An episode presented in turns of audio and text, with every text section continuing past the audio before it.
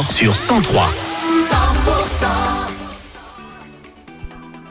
Salut tout le monde, c'est Wilfried, on est en direct des Mondolmes jusqu'à 13h. On va vous faire vivre euh, cette émission avec euh, toute l'équipe de 100%. Vos infos tout de suite, 10h. 100%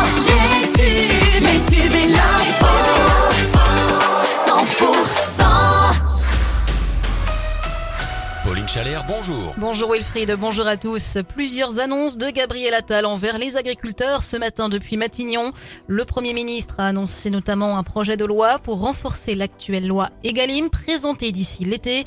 Il a aussi promis une conférence des solutions sur la restauration collective pour le consommer français d'ici avril.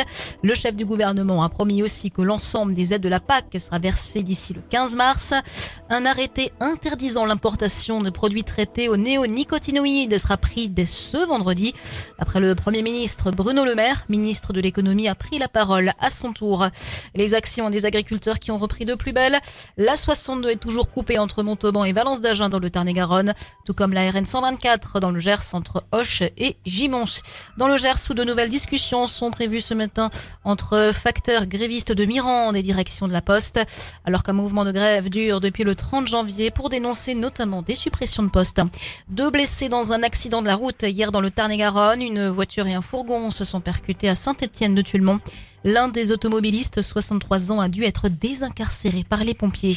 Et dans le Lot, on appelle à des bénévoles pour prendre soin des animaux sauvages. Un centre de sauvegarde de la faune sauvage doit voir le jour sur la commune de Montcuq avec une ouverture programmée au deuxième semestre de 2024. Un projet porté par l'association La Belette. Dans le reste de l'actualité, la Tour Eiffel à Paris fermée pour une troisième journée consécutive. En cause, un mouvement de grève des employés du monument star de la capitale. 80 ans après son exécution, le résistant Misak Manouchian entrera au Panthéon accompagné de sa femme ce mercredi. Une plaque gravée avec les noms de ses 23 compagnons d'armes sera déposée sur ce tombeau. Et après un premier mouvement très suivi le week-end dernier, le trafic SNCF s'annonce quasi normal hein, ce vendredi et samedi, alors que les aiguilleurs sont appelés à faire grève à leur tour par le syndicat Sudrail.